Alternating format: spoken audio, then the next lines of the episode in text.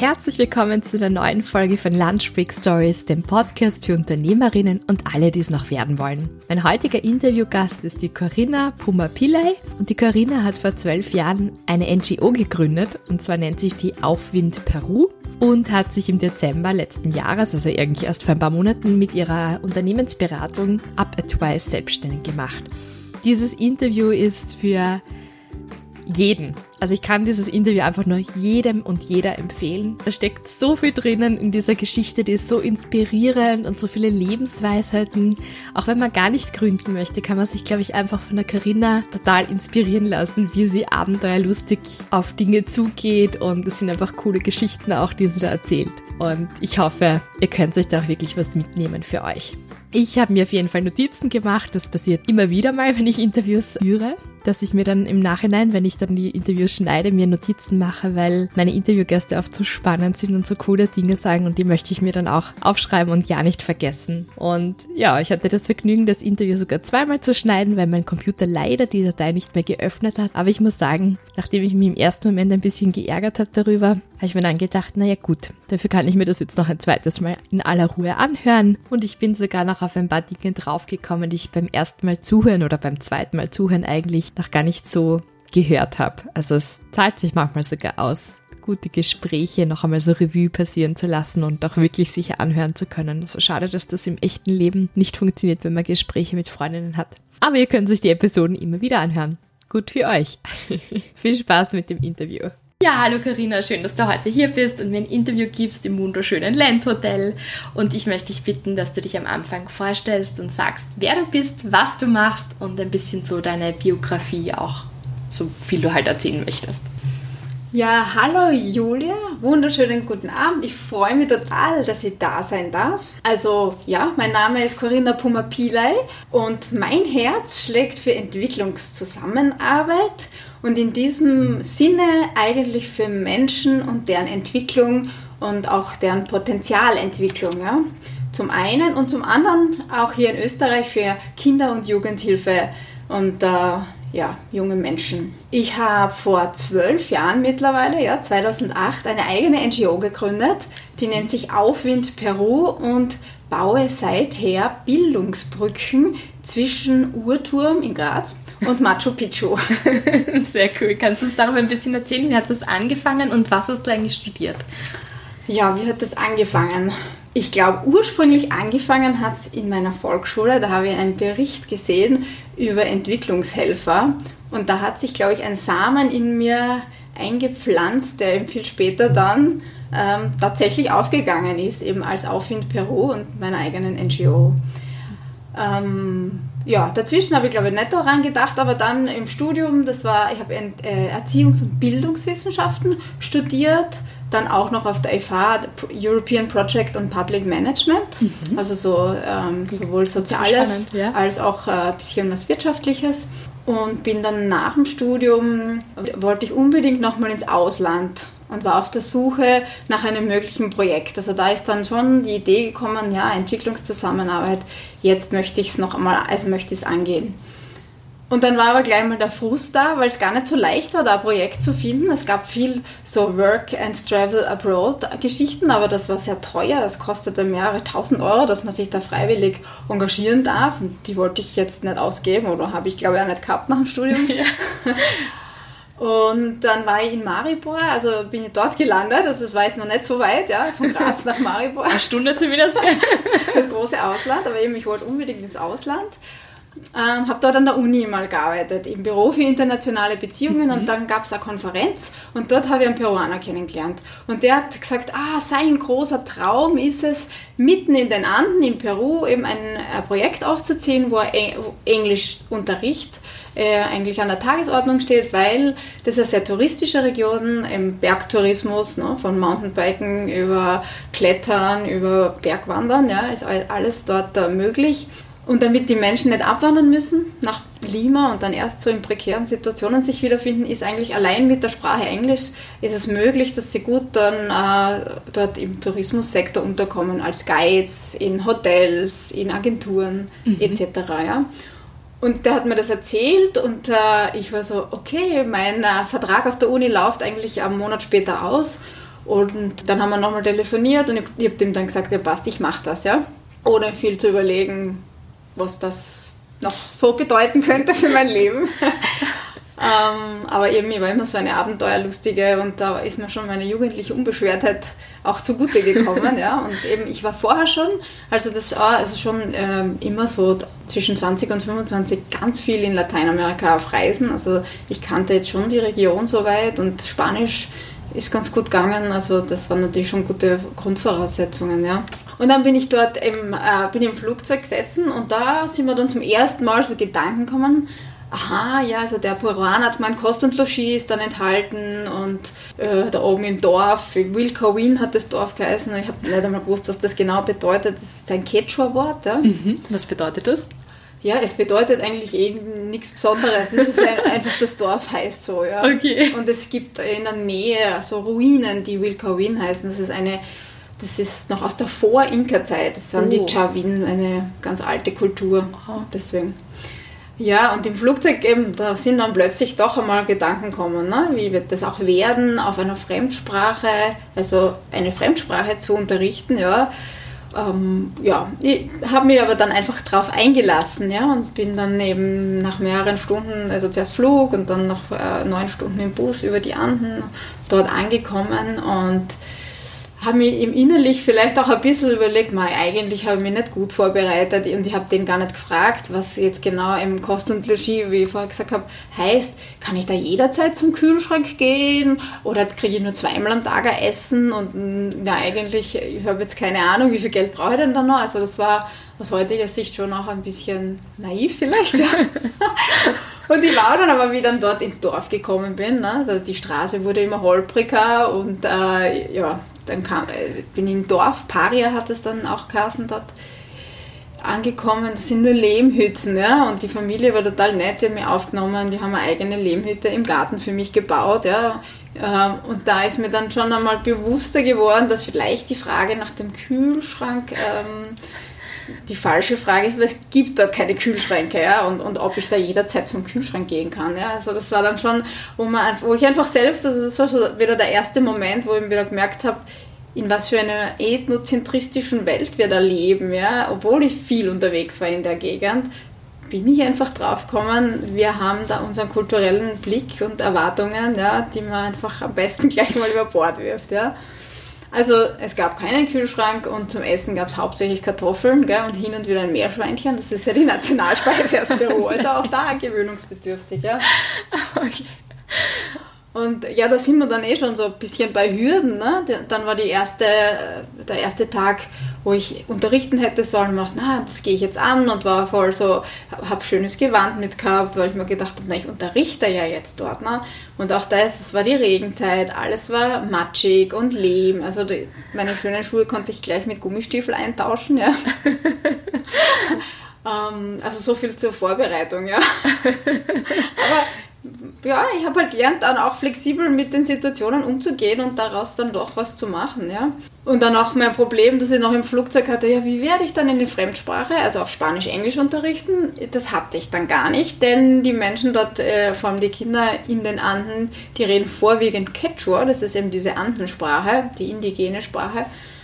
Und das war dann da schon einmal ein Moment, wo ich mal ein bisschen geschluckt habe und mir gedacht habe, okay, ich glaube, ich muss das Projekt jetzt absagen, ich kann mich mit den Menschen nicht unterhalten. Ja? Die Kinder haben hauptsächlich Quechua geredet und Quechua war weit außerhalb meiner, meines Horizontes. Ja? Und auch da war dann so, okay, entweder absagen, Urlaub machen, heimfliegen. Oder ich verschiebe das Projekt nach hinten, ich glaube, so ein gutes Monat und ich lerne halt Quechua. Ne? Und dann haben wir gedacht, na, jetzt bin ich da, ich mache das halt. Ne? das ist ein cooler Einstellung. Also habe mein Quechua-Lehrer und ich glaube, ich habe acht Stunden am Tag Quechua gelernt. Ja? Und das, was dann aber als also so eine schöne Dynamik, die da entstanden ist, ist, dass wir auch mit den Kindern und den Menschen vor Ort, habe ich da so ein Tandem lernen. Also ich habe ihnen dann langsam Englisch beigebracht und sie mir die Quechua-Wörter. Ja? Und das ist, glaube ich, auch eine Basis, die wir bis heute haben, diese Gegenseitigkeit und die ich jetzt im Nachhinein sage, das Beste überhaupt ist, wenn man in der Entwicklungszusammenarbeit Projekte macht. Weil es leider nach wie vor sehr, sehr oft sehr einseitig so von den Experten aus dem Westen ja. kommen und zeigen, wie auch immer den Menschen im globalen Süden, wie es läuft. Ne? Und mhm. oft solche Projekte funktionieren erst recht nicht, weil das sie einseitig sind, hierarchisch und eigentlich oft so neokolonialistisch. Und da das war ist total spannend, Entschuldigung, wenn ich kurz unterbreche, ja. das ist total spannend, dass du das jetzt sagst, weil ich habe erst vor kurzem Julia Zotter im interviewt mhm. und da hat sie das auch gesagt, dieses White Saberism und dieses, genau. man glaubt, also sozusagen dadurch, dass du die Lernende geworden bist, warst du dann auf der gleichen Stufe. Oder du hast von genau. ihnen gelernt, sie haben ich von dir gelernt und somit ist dann jetzt ein Gefälle Genau, auch. in der Lebenhüt, im Leben, in der Regenzeit, im Matsch, äh, in Quechua-Sprache reden, total unterentwickelt unterentwickelt, ja. ja.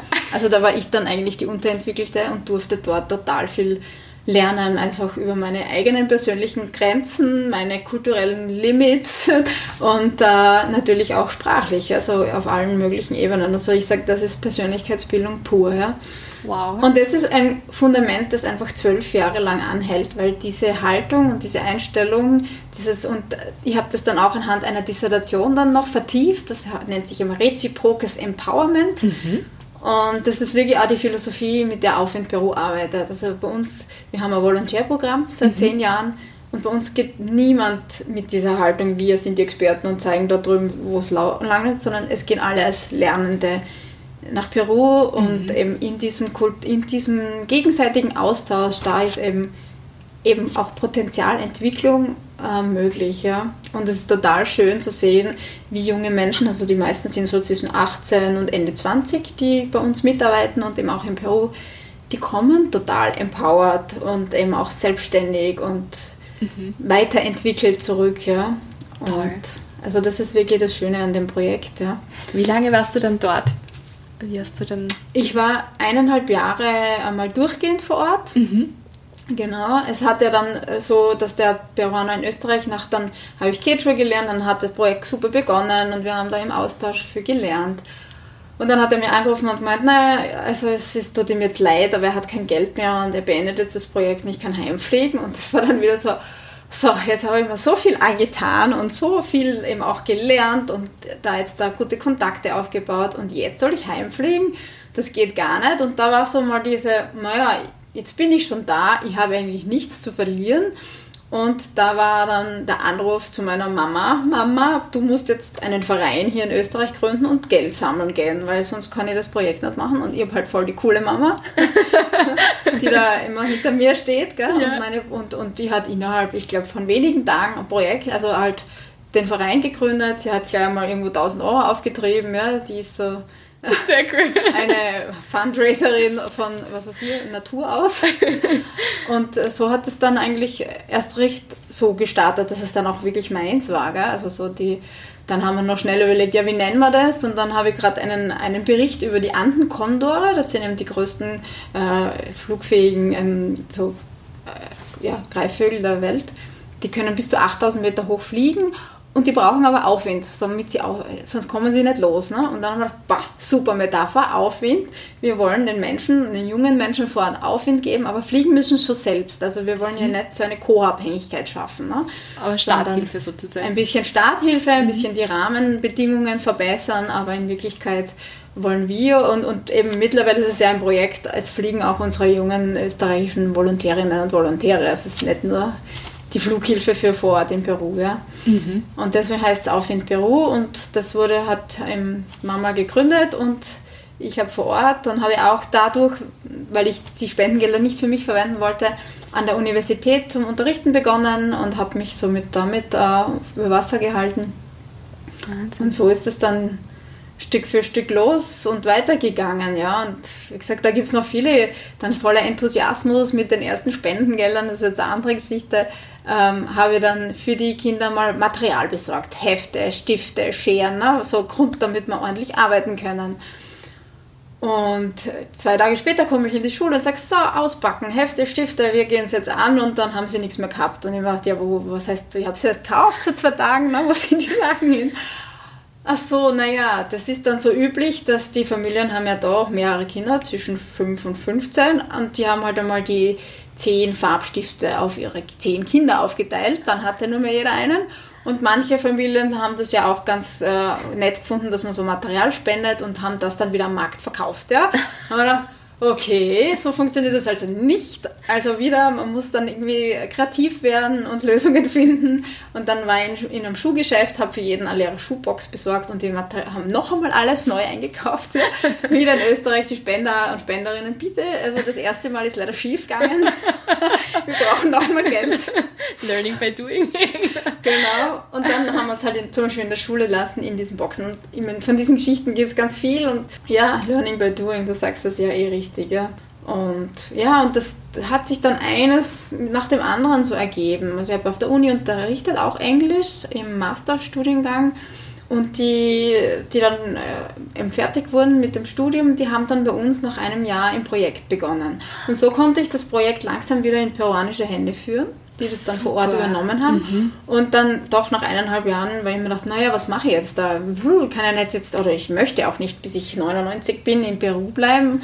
Ähm, jetzt aber einfach heimzufliegen ohne Weiterführung, das wäre auch schade. Dann haben sie halt ein Jahr Englisch gehabt, super. Mhm. Und so hat es dann, wurde das dann übergeben äh, in peruanische Hände und da haben wir Koordinatorinnen gehabt vor Ort und ich bin zurück nach Österreich und dann war eben so die Arbeitsteilung. Ich schaue, dass ich im Fundraising das äh, Projekt promote mit unterschiedlichsten Strategien, Methoden und in Peru haben sie das halt umgesetzt und Bildungsprojekte gemacht. Und mittlerweile, also jetzt zwölf Jahre später, haben wir über 100.000 Euro an Spendengelder lukriert und nach Peru transferiert. Wir haben mit fünf Bildungsstätten kooperiert. Wir haben über 1000 Kindern und Jugendlichen unter die Arme gegriffen. Toll. Wir haben Schulgebäude gebaut, Schulgebäude renoviert, Lernorte, Bibliotheken eingerichtet und eben die Menschen eigentlich mit Material, mit Volunteers, mit Know-how versorgt und eben sind eben auch vor allem ganz viel selbst damit gewachsen. Wir haben uns selbst entwickelt und es ist nach wie vor einfach ein Herzensprojekt und es ist nach wie vor immer wieder schön, ähm, in diesem Austausch ja, immer wieder was Neues entstehen zu lassen. Ja. Voll schön. Ja. Das heißt, du bist dann zurückgekommen, das Projekt ist super weitergelaufen oder läuft ja nach wie mhm. vor, also auch Gratulation, Wahnsinn, finde das total nachhaltig und voll super, eben, dass du dann nicht gedacht hast nach einem Jahr, ja super, quasi ich habe meine gute Tat vollbracht, ich fliege jetzt wieder nach Hause, sondern dass das so super weitergelaufen ist. Was hast du dann ähm, hier zurück, also nehmen an, du warst dann in Österreich, oder? Wieder? Ja, oder ja. Dann mal nach Österreich gekommen. Genau, das heißt, du hast einerseits die NGO weitergeführt mhm. und was hast du dann noch gemacht? Hier in Österreich habe ich dann in der Kinderjugendhilfe gehabt, bei der Therapeutischen Gemeinschaft Steiermark. Also das erwähne ich auch immer gern, weil die sind mir auch bis heute, also ich bin da einfach eine ganz treue, auch wenn ich jetzt nicht mehr ganz dort arbeite, aber immer noch kooperiere und Projekte mit ihnen mache, weil das war so der, der erste Arbeitgeber hier in Österreich und auch da durfte ich ganz viel mitnehmen. Ich habe da ganz tolle also Chefs und Chefin gehabt, mit denen ich bis heute in Kontakt bin und wo ich ganz viel lernen durfte über eben auch Kinder-Jugendhilfe hier in Österreich und auch hier wieder Menschen, jungen Menschen, benachteiligten jungen Menschen unter die Arme zu greifen. Also das ist schon so meine Lebensmission, ja. Voll da schön. ist einfach ganz viel Potenzial drin und es ist einfach voll schön, wenn man einfach ein bisschen unterstützen kann, dass diese Menschen, wenn sie halt einmal doch äh, im Leben stecken bleiben, dann wieder Wege aufzuzeigen und sie zu motivieren, die auch zu gehen. Und das ist einfach echt äh, das, das Sinn für mich. Gell? Voll schön. Also das war dann Kinder-Jugendhilfe, also eben bei der, ähm, bei der Arbeit. Und dann hat mich wieder das Ausland gepackt. Also ich bin halt auch eine ewige Reisende, im Innen wie im Außen. dann war ich noch Stationen, da war ich in Budapest, da habe ich auch meine Dissertation dann geschrieben. Dann habe ich mir eingebildet, ja, ach, ich brauche einen größeren Hebel, weil auf in Peru ist eine kleine NGO, ich kann dann nur in den anderen kleine Bildungsprojekte machen. Ich möchte zur UNO, weil die UNO ist ja weltweit unter ein großes. Äh, und habe dann mich durchgekämpft durch Prüfungen, weltweiten Prüfungen ähm, etc. und Netzwerkveranstaltungen und was weiß ich, wo ich da überall war, ja. Und bin bei der UNESCO in Paris gelandet. Unglaublich. Um dann dort drauf zu kommen, dass das doch nicht so mein Ding ist, weil es halt also hochbürokratisch ist, eh logisch. Also im Nachhinein denkt man, was erwartet man sich von so einem großen Apparat, ja. Und ich äh, dankbar bin auch, also für diese, ich war dann ein halbes Jahr dort, für die Erfahrungen, aber es ist mir für zu wenig weitergegangen. Also ich bin dann doch eher diese Hands-on-Frau und ich muss was umsetzen können und auch sehen, dass was weitergeht und möchte nicht 17.000 äh, Papiere ausfüllen, bis ich irgendwas machen darf. Ja? Also bin dann draufgekommen, okay, ich habe viel gelernt, also ich habe auch da in Windeseile noch weitere Sprachen gelernt. Also ich, ich liebe auch Sprachen. Für mich ist ja Ich wollte gerade sagen, das muss dir also auch irgendwie anscheinend leicht äh, gelingen und auch irgendwie liegen, dass du dann Quechua lernst, dass du dann nach Paris gehst und ich meine, du sprichst jetzt auch Französisch perfekt. Ja, und genau. Und dann habe ich noch Portugiesisch gelernt, weil ich auch nach, äh, eventuell nach Mosambik gegangen bin. Also ich liebe Sprachen, auch Ungarisch, wobei Ungarisch geht jetzt nicht mehr so gut. Ist gut, das ist aber auch, glaube ich, wirklich eine der schwierigsten ja. Sprachen. Aber spannend, eine schöne Sprache. Also die Sprachmelodie, die, die, die ist wirklich wund also wunderbar. Die geht total ins Ohr, ja. Na, und ich, ich weiß nicht, Sprachen sagen ganz viel aus. Die sind wirklich Schön. so der Schlüssel zu anderen Menschen, anderen Kulturen, gell? Ja, ja, und dann nach Paris bin ich nach Graz zurück. Da, ja, habe ich dann im Projektmanagement, also da habe ich dann einfach internationale Projekte gemacht. Mhm. EU-Projekte und auch andere Projekte. Also bin eher mal weg von diesen eigentlich so Kinder, Jugendlichen. Es waren schon auch Sozialprojekte und Bildungsprojekte, aber viel breiter. Genau, und dann ist eh ähm, Mann, heiraten, zwei Kinder gekommen. und zwischen den zwei Kindern habe ich noch ein Institut für Kinder- und Jugendhilfe, das ist so ein Praxisforschungsinstitut, mit aufgebaut in Österreich. Ja? Also da gibt es ja. das IKJ, heißt das Institut Kinder- und Jugendhilfe in Deutschland, in Mainz. Die machen seit 20 Jahren wirklich ganz tolle Wirkungsevaluation und Wirkungsorientierung für Kinder- und Jugendhilfe im deutschsprachigen Raum und mit denen gemeinsam habe ich in Österreich einen im Standort mit aufgebaut und das ist ja auch das, wo ich dann jetzt wieder anknüpfe, ja. Genau, das, also, dahin wollte ich jetzt noch kommen. Also das, das eigentlich all deine Erfahrungen und dein ganzer Weg oder deine ganze Biografie führt dich jetzt zu? führt mich jetzt zu ganz jung gegründet. Das ist noch ein ganz ein kleines Putzi. Up Advice, das ist eben, äh, meine Unternehmensberatung seit 1.12.2019, also wirklich noch keine zwei Herzlichen Glückwunsch, ist das super. ähm, ja, und Up Advice, eben da ist Unternehmensberatung mit Schwerpunkt auf erstens Kinder- und Jugendhilfe, mhm. wo ich eben Wirkungsorientierung, Wirkungsmessung, Wirkungsevaluation in Kinder- und Jugendhilfeeinrichtungen äh, machen möchte und Beratungen dazu, weil es für mich eben auch sehr sinnvoll ist, dass äh, solche Einrichtungen gut qualitativ arbeiten und sich auch darüber er, ähm, erkundigen, was eben aus der Forschung, eben aus der Praxisforschung für Wirkfaktoren gibt, um diesen benachteiligten Kindern und Jugendlichen einfach bestmöglich ähm, unter die Arme zu greifen, damit auch die sich wieder gut entwickeln können. Also das Wort entwickeln, Entwicklung, das äh, zieht sich schon durch, ja? Ja.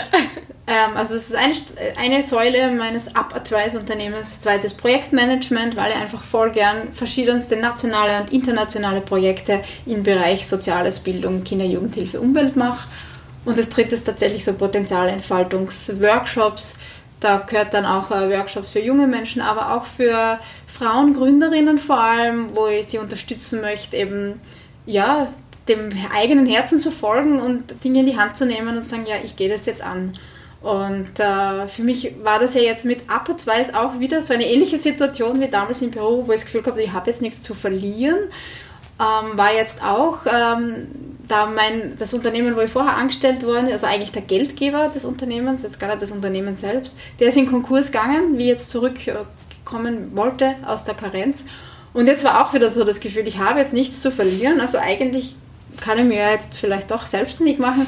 Und ich glaube eben so, wenn bei mir das Gefühl aufkommt, ich habe nichts zu verlieren, dann wirst du mutig oder dann wäre ich mutig und dann, dann wird irgendwas gegründet, ja. Sehr und, gut. Genau. Was hat dir jetzt bei der Gründung geholfen? Also ich nehme an, dann natürlich deine unglaubliche Erfahrung mit tausend Projekten schon und ähm, ja, der NGO, die du auch aufgebaut hast und all den anderen Dingen. Aber hat es auch so Netzwerke gegeben oder bestimmte Personen, Bücher, was auch immer? Was hat dir geholfen? Hm, also was mir wirklich gut geholfen hat, ist natürlich immer die Unterstützung, die familiäre Unterstützung. Also ich glaube, wenn man da jemanden hat, der also so im nahen Umfeld voll dagegen ist, also Ehemann oder dann wird es wahrscheinlich wirklich schwierig, ja. Aber auch, äh, also ich war jetzt im Unternehmergründungsprogramm, das ist total super, ja, und da habe ich diese Community Better Together kennengelernt und bin jetzt auch ein Teil davon. Also mhm. das ähm, wurde. Bitte erzähl ein bisschen davon, ja. Ja, also das kann ich jedem und jeder empfehlen, die mit Unternehmensgründung also mit dem Gedanken spielt, weil es ist ein total ein nettes Netzwerk auf Augenhöhe und ähm, eine gute Mischung aus allen möglichen Bereichen und Branchen. Und das ist, finde ich einzigartig, weil sonst sind oft so Gründer, Startup-Szenen sehr vielleicht auch wieder einseitig, weil es halt nur Uni-Absolventen sind oder sonst was, ja. Und da ist einfach von der fünf, ja, Mitte 20, Anfang 20-jährigen ähm, Friseurin bis zum 60-jährigen, ja, irgendwie ein Tischler, alles und jeder dabei und auf Augenhöhe. Also mir gefällt einfach, wir haben wirklich so diesen Grundsatz, ähm, Sharing is Caring mhm. und das wird auch tatsächlich so gelebt. Ähm, da gibt es überhaupt kein Konkurrenzgefühl. Es ist total viel Austausch ähm, von auch wichtigen Informationen über, hast du schon einen Steuerberater und welchen Steuerberater und auf was muss man bei Versicherungen aufpassen. Also das ist einfach ganz viel so Know-how, dass man sich sonst selbst irgendwie aus die Finger saugen muss, bis zu natürlich auch emotionalen Austausch. Und jetzt habe ich eine Absage von dem Auftrag und ich fühle mich gerade nicht so und ich habe Ängste und und wir haben da so eine, und dann gibt es ja auch viele dabei, so Lebens- und Sozialberater und Coaches und dann fühlen die sich wieder angesprochen und helfen uns wieder, unser Mindset zu überarbeiten. Oder es gibt einen IT-Techniker, der mir ein bisschen äh, Infos gibt, eben wie kann man eine gute Plattform aufbauen. Oder Social-Media-Experten und Content-Manager, die da ist halt so ein, also eigentlich so ein gratis Know-how-Austausch, ja, oder eben Bekannter hat dann mir geholfen, auch die Website zu machen. Im Austausch äh, gebe ich dem wieder Know-how für Projektanträge. Ne? Ich schreibe ja viele Förderanträge, das brauchen junge Leute, gerade im Startup-Bereich oder im Unternehmergründungsbereich ganz oft. Also da haben wir einfach einen guten Austausch. Also eine Tauschbörse geworden. Ja. Eine Talente-Tauschbörse. Sozialer, emotionaler und auch informativer Ebene. Ja.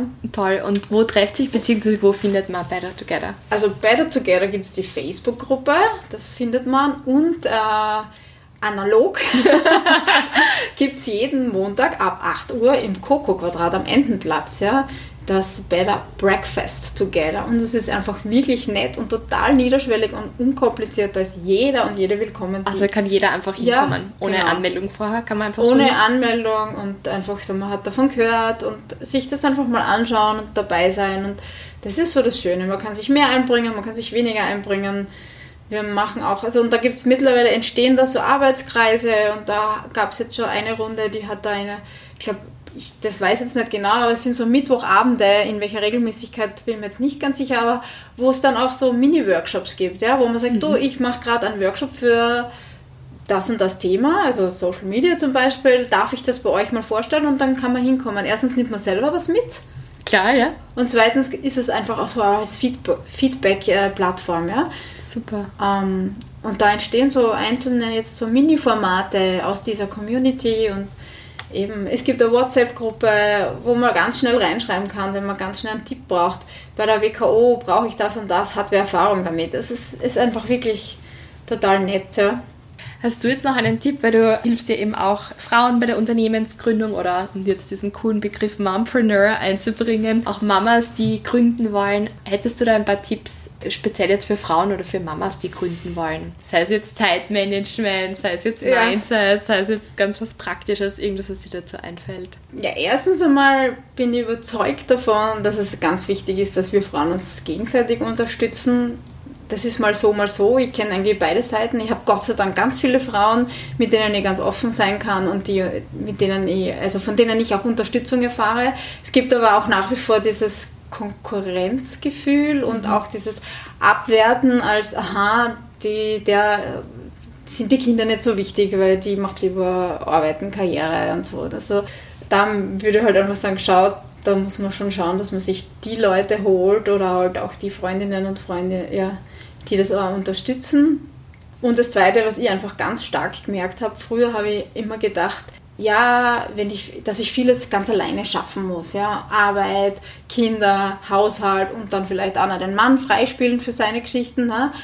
und denke mir aber heute ähm, inzwischen, weiß ich eigentlich. Man kriegt kein Lob dafür, dass man dann alles geschafft hat zwar, aber vielleicht äh, dann umkippt, ja. ja.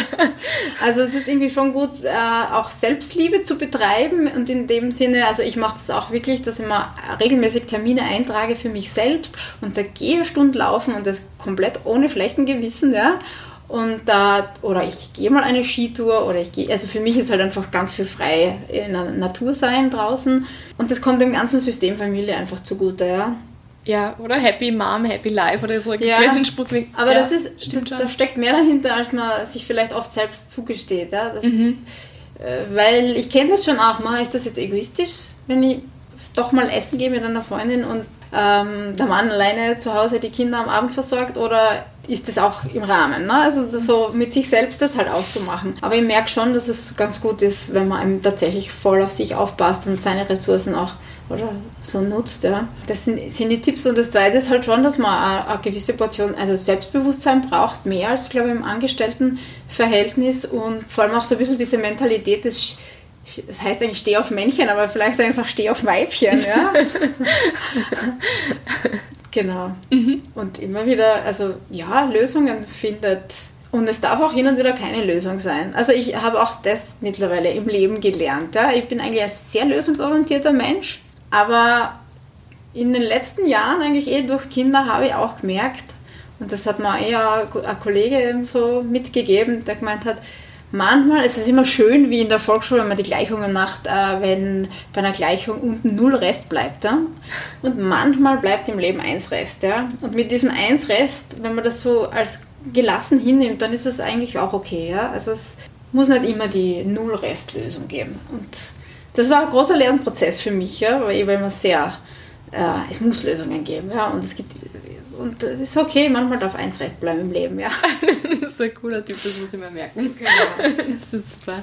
Und jetzt, ich meine, jetzt bin ich da, also mit Apert war es ja auch noch wieder ganz am Anfang. Also es ist eben ein neues Baby und mein drittes, viertes Baby, wenn man auch dazu nimmt, ja. Und ich denke auch eine gewisse Gelassenheit, wenn man gerade am Anfang jetzt so Aufträge noch nicht so gut einplanen kann, wann kommen sie, wie viel kommen, aber ja, da habe ich so Urvertrauen ins Leben und weil, also eben vielleicht auch durch jetzt schon Aufwind Peru, dass sich, das ergibt sich schon, ja. Also ich glaube, wenn man mit Leidenschaft an einer Sache dran ist, dann kommt das Leben auch auf einen zu, ja. Mhm. Was würdest du jetzt persönlich wünschen für 2020 für Appetwise? Was wäre so Wunschvorstellung oder ähm, Vorstellung? Ja, mein Wunsch ist schon, dass ich wirklich das Thema Wirkungsorientierung ähm, bei verschiedensten Kinder-Jugendhilfeeinrichtungen, aber auch vielleicht beim Land selbst, ja, ähm, noch viel mehr ins Bewusstsein, also da Bewusstseinsarbeit machen kann, dass das echt äh, wichtig ist, ähm, sich mit Wirkung auseinanderzusetzen im Sinne dieser Kinder, Jugendlichen, die eben betreut werden, ja. Mhm. Also das ist so mein Herzenswunsch. Ja, schön. Wenn jetzt jemand sagt, wow, das klingt total spannend, einerseits Aufwind, wie kann mhm. man Aufwind unterstützen und wo findet man Aufwind? Also Aufwind kann man immer mit zwei Dingen unterstützen. Mit Geld. Ja. ja. Das sage ich einfach. Also ja, es ist stimmt ja, ja. Habe ich da so, keine ja. Scham mehr zu sagen, wir brauchen immer Geld, weil ja. ohne Spenden kann man vor Ort nichts machen. Und das am besten unter www.aufwindperu.com, da findet man den Spenden-Button, geht ganz einfach. Schön groß. Aber auch, ähm, wie gesagt, wir haben ja auch ein Volontärprogramm, Volontärinnenprogramm ähm, und das sind alle Menschen ab 18, die für mindestens drei Monate oder länger nach Peru gehen wollen und sich beteiligen wollen. Und das Schöne ist bei uns, wir haben nicht so jetzt da eine Vorstellung, was der oder die vor Ort machen soll, kann wir haben für jeden noch was gefunden, damit jeder sich eben wirklich mit seinem, ihrem Potenzial einbringen kann. Also zum Beispiel, wir hatten Schulgärtner, die haben den Schulgarten angelegt. Also wir haben nicht Schulgärtner gehabt, sondern Gärtner, die halt den Schulgarten gemacht haben. Wir haben Tischler, die haben Meerschweinchenställe, weil wie vorher gesagt, Meerschwein ist die Nationalspeise. Die Schule, die wir jetzt vor Ort äh, betreuen, die haben halt eigene Meerschweinchenzucht, die sie dem auch am Markt verkaufen und damit die auch finanziell von uns unabhängiger werden. Ja? Also da haben wir Tischler, wir haben Leute, die unterrichten, von Englisch angefangen bis aber auch Erste-Hilfe-Kurse und Kinderrechte und verschiedenste und Sportler, die halt drüben einmal ein Frisbee mit Frisbee-Spülen Projekt gemacht haben. Also völlig verschieden und deswegen, wir haben noch wirklich jeden der sich bei uns äh, dann engagiert hat, gut einsetzen können. Ja? Das heißt, man kann euch da Also- schreiben, wenn man sagt, ich möchte gerne meinen Sommer zur Verfügung stellen. Genau. Gerade vielleicht auch als Studentin oder Student Genau, oder so. mittlerweile, es ist zwar, ich muss schon sagen, nach Peru zu fliegen und dort mitzuarbeiten, ist immer ein Sprung ins kalte Wasser, aber es ist vielleicht nicht mehr ganz so gletschereiskalt, wie es bei mir damals war, weil wir haben ein Vorbereitungsprogramm, wir haben Workshops zur Vorbereitung, also man muss sich die Frage, äh, gibt es einen Kühlschrank oder nicht, ja, nicht mehr stellen, ja, also so weit sind, haben wir natürlich, entwickeln wir uns ja auch weiter als, als Verein, als NGO selbst, gell.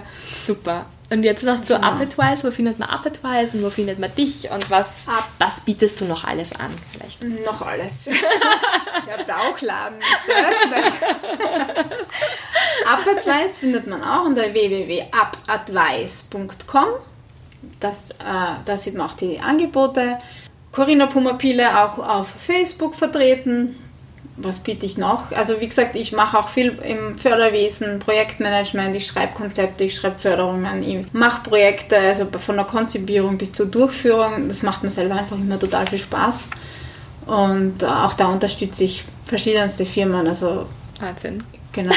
Und eben mit äh, einer Kollegin von diesem Better Together Netzwerk, also eben auch da haben wir jetzt schon uns gefunden, werden wir dann in naher Zukunft auch so Workshops und so eine Mastermind-Gruppe äh, für Mompreneurs anbieten ähm, oder junge Frauen oder Frauen, die sich halt selbstständig machen, um eben so ja, bei diversen Hürden zu unterstützen und Super. auch äh, Sobald du das gründest, sag's mir bitte, weil dann teile ich das auch Ja, gleich. super. Ich glaube auf jeden Fall, dass Genau. das jemand, der dazuhört, auch vielleicht interessiert hat, beizutreten. Passt. Super. Dann komme ich schon zu meinen klassischen Abschlussfragen. Das sind die Fragen, die ich immer stelle und das ist immer total spannend, was dann geantwortet wird.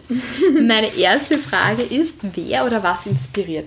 Also meine Inspiration prinzipiell hole ich aus der Natur und das Bewegend in der Natur. Das ist das eine. Und auf der anderen Seite von meinen Kindern.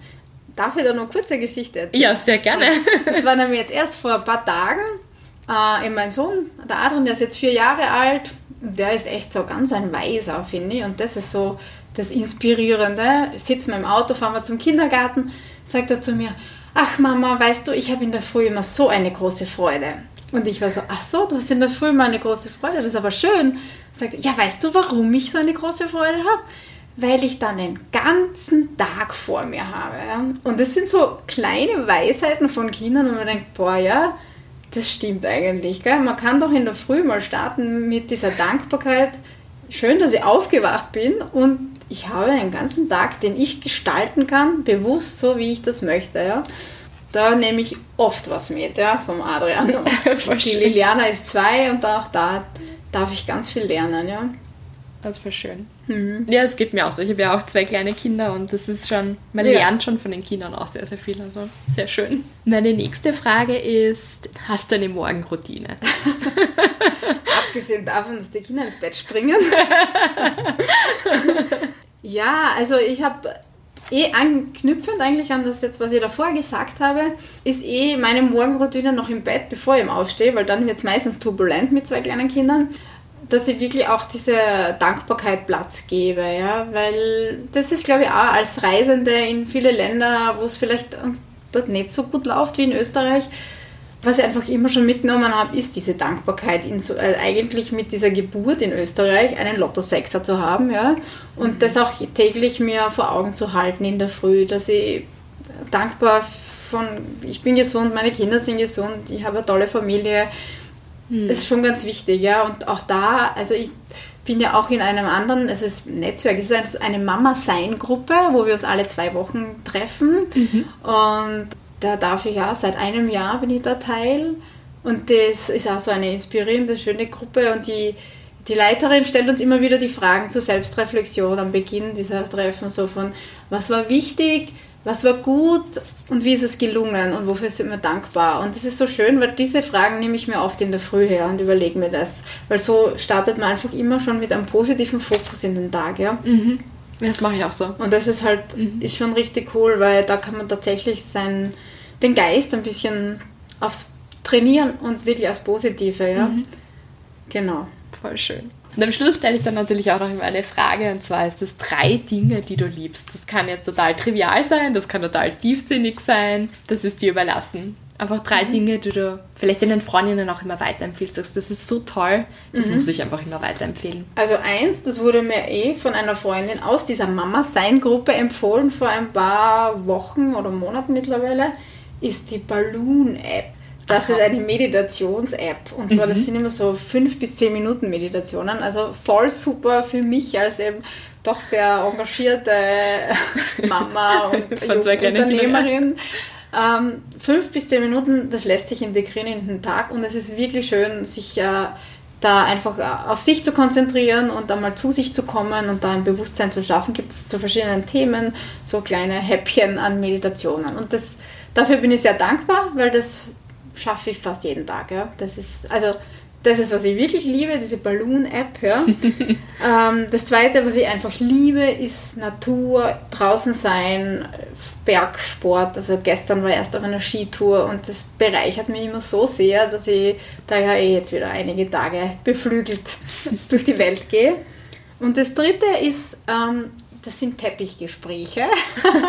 und zwar mit meinem Mann am Abend, wenn dann der Tag um ist, die Kinder endlich im Bett sind und schlafen, dann sind wir doch oft auch erschöpft und äh, wir haben zwar zwei Couchen, die sind auch bequem, aber wir liegen einfach total gern auf unserem riesengroßen blauen Vintage-Teppich im Wohnzimmer am Boden und es ist auch so schön, manchmal liegen wir eng aneinander gekuschelt, manchmal weiter voneinander entfernt, manchmal Händchen haltend, manchmal redet man nix, wobei er jetzt wahrscheinlich sagen wird, wann Corinna redest du eigentlich nix? Also er wird sich wahrscheinlich denken, wovon redet sie? Gefühlt rede ich manchmal nichts.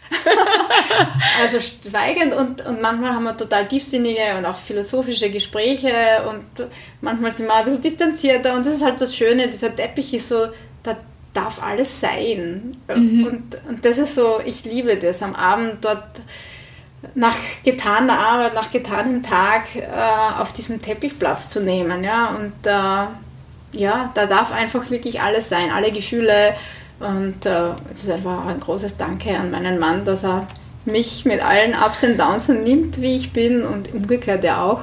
Und ich glaube, im Großen und Ganzen wird das gut managen, ja. das klingt echt schön. Wow, vielen Dank für das inspirierende Interview. Ich glaube, da ist einfach für jeden da was dabei, der sich das anhört. So viele unglaubliche coole Tipps und ein unglaublich toller Lebensweg auch. Also normalerweise stelle ich die Frage nicht, weil eine, eine Frau fragt mir nicht, wie alt sie ist, aber ich muss jetzt für dich echt fragen, weil es glaubt jeder wahrscheinlich, du bist mindestens 70 ja, bei all den Dingen, die du schon gemacht hast. Du kannst ungefähr, du musst das nicht genau also, sagen, du kannst sagen in meinen 40ern oder in meinen 30ern. Oder was das. Nein, das äh, habe ich kein Problem. 137 minus 100. Sehr gut. Die Rechenaufgabe lassen wir ungelesen. Ja. Dankeschön für das Interview. Ja, ich sage auch danke. Ja. Hat mir euch auch heute wieder sehr viel, habe mich auch wieder weiterentwickelt. Für ein Interview machen nicht alle Tage. Ja. danke, danke. Ja. Bitte gerne. Ja, das war es leider auch schon wieder. Die Corinna hat es im Interview schon erwähnt, wo man sie überall findet, also online, Uppertwise und Aufwind Peru. Ich verlinke euch aber natürlich diese ganzen Websites noch und Veranstaltungen in den Shownotes, so wie immer. Und ihr findet sie natürlich auch auf meiner Website www.lunchbreakstories.at. Wenn ihr Aufwind Peru unterstützen würdet, wäre das natürlich ganz, ganz toll.